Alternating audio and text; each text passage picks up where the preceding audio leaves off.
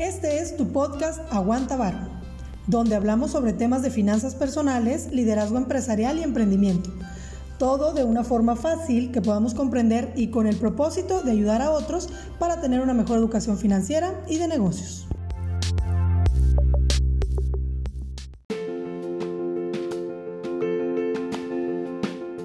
Hola, buen día a todos y bienvenidos a un capítulo más de su podcast Aguanta Varo.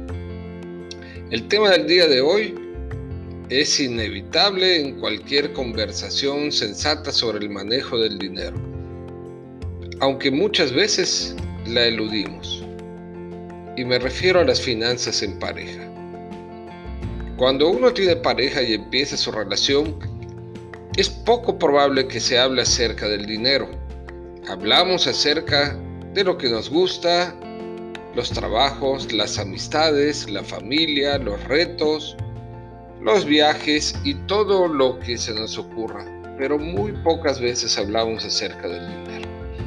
En principio, en cómo maneja cada uno su aspecto financiero. Mi pareja es ahorrador, es gastador, es previsor, es impulsivo y cualquier otra connotación respecto del dinero.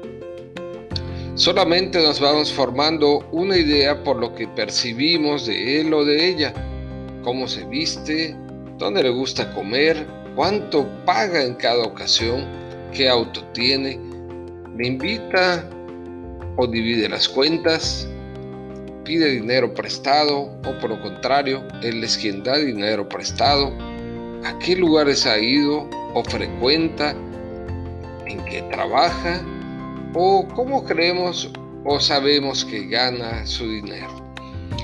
En esta etapa inicial de conocimiento entre las personas es importante que uno tenga claro este asunto, ya que eso podría ser un factor clave de éxito o fracaso si la relación se hace cada vez más firme. En promedio, las parejas discuten por temas de dinero tres veces por semana y lleva al rompimiento en cerca de siete de cada diez ocasiones. Se podría decir que este tema es uno de los principales en los cuales se enfrentan las parejas a lo largo de su relación. Pero ¿Existe alguna forma de evitar que una pareja se separe por esto? Por supuesto que sí. Y la clave está en sentarse y hablar abiertamente del tema y diseñar un plan financiero familiar. En esta parte hay muchas variables, como por ejemplo si ambos trabajan y generan ingresos o solo lo hace uno de los dos. En el primer caso, ambas partes deberán poner en la mesa y con transparencia lo que están ingresando y así tener la suma total. Con esta información podrán entonces hacer un presupuesto de gastos donde queden definidos todos los conceptos, tales como alimentación, vestido, escuelas, entretenimiento, actividades extraescolares de los hijos si es que se tienen, servicios, gasolina y mantenimiento de vehículos, mantenimiento de la casa, etc. Con dicha información sobre la mesa, la pareja podrá asignarse ciertos gastos a cubrir cada uno, tratando también de anteponer un porcentaje inicial al ahorro, al pago de seguros y otras cosas previamente contratadas. Asimismo, podrán definir qué porcentaje del ingreso individual podrá usar libremente cada uno.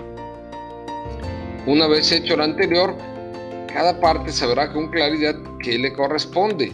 Es vital que el término de igualdad debe quedar claramente definido, es decir, el hombre por ser hombre debe aportar más porcentaje para cubrir los gastos que la mujer, o bien se irán en términos de 50-50 si ambos ganan algo similar. Es una definición propia de cada pareja. No voy a entrar en discusión de este tema en particular, aunque sí propondría que deba tenerse un sano equilibrio y que deje contentos a ambas partes, por lo que sería ideal reunir todo y en base a ello definir sus gastos, eliminando el rasgo de que sea él o ella el que dé más. Hay puntos críticos que deben ir enfrentando como la adquisición de bienes de mayor inversión como casas, autos, etc.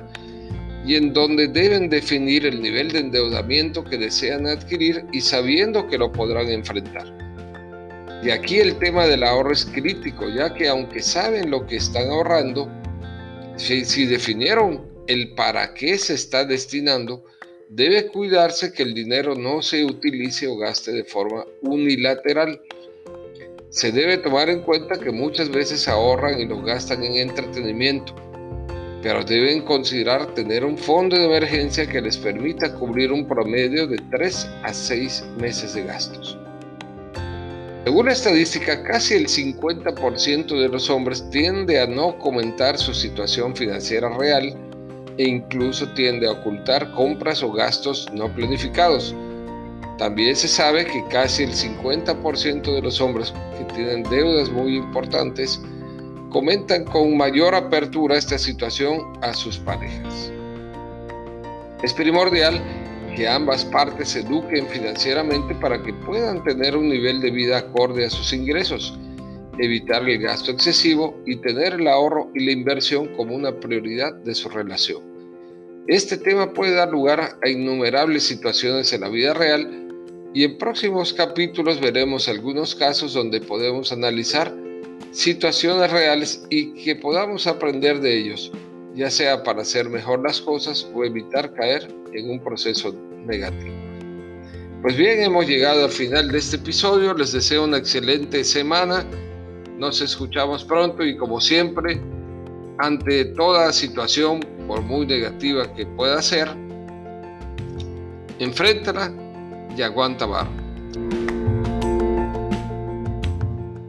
Si te ha gustado nuestro podcast del día de hoy, o sabes de alguien más a quien le pudiera servir, ayúdanos compartiendo y dejándonos un mensaje positivo, un comentario que pueda ayudarnos a todos. Y seguiremos con este proyecto. Avancemos en nuestra educación financiera para todos.